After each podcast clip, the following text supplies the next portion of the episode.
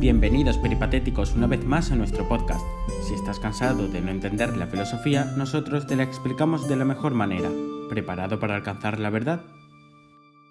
Hola, soy Jorge Baniago y para este podcast he optado por seguir abordando cuestiones sociales, axiológicas y políticas de actualidad. En concreto voy a hablar del conflicto bélico que estamos contemplando entre Rusia y Ucrania, llevándolo a la filosofía y viendo la importancia de este en el conflicto. Al ser un tema tan concreto lo analizaré de distintos puntos, como la ética o la filosofía política. Lo que estamos presenciando es algo devastador, no únicamente económicamente o territorialmente, sino sobre todo moralmente, ya que están muriendo cifras y cifras de personas por cuestiones políticas. La ética es a lo primero a lo que debemos acudir para valorar este tipo de conflictos. Esta claramente va a poner que está mal, ya que es algo inmoral, pero debemos hablar primero éticamente del bando ucraniano, después del ruso y después de nosotros, es decir, el resto de países.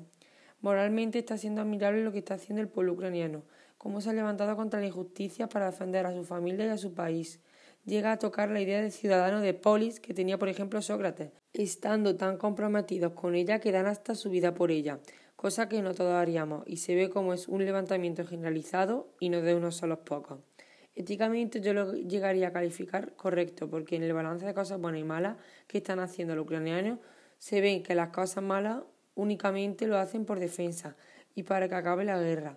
Por otro lado, los rusos están siendo los contrarios, o mejor dicho, sus políticos, no el pueblo. Ha tomado decisiones inmorales, como los bombardeos o el inicio de la guerra, por lo que éticamente es incorrecto, sin importar el motivo político o militar por el que se haya sido justificado, ya que no se puede permitir que se atente contra la vida de los humanos.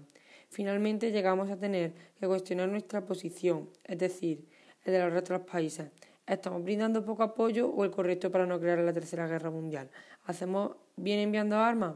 Muchas preguntas que realmente estas situaciones tienen una respuesta muy ambigua y ninguna es moralmente superior o inferior, ya que eh, todo es correcto debido a la complejidad.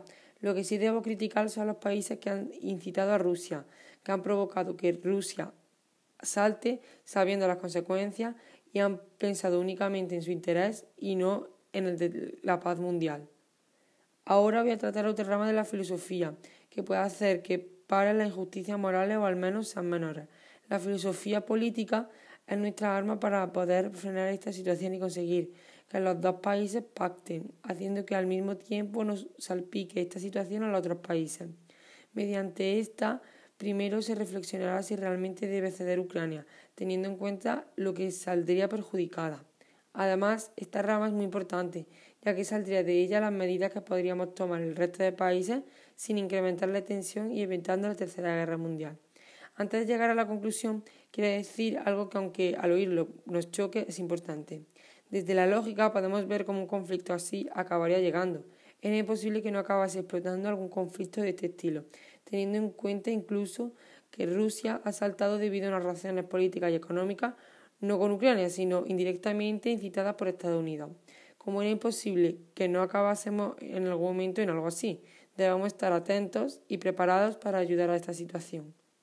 En conclusión, estamos viviendo una situación dramática y tras este podcast queda claro que la filosofía es nuestra arma para combatir sin causar heridos, ya que como ella encontramos el sentido de las cosas y con ese sentido las soluciones y así solventaremos el conflicto. Me ha resultado muy útil este trabajo para crear una opinión crítica y me ha gustado mucho.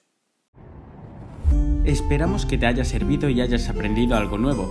Nos vemos en la próxima. Mientras tanto, no te olvides de seguir filosofando por nosotros.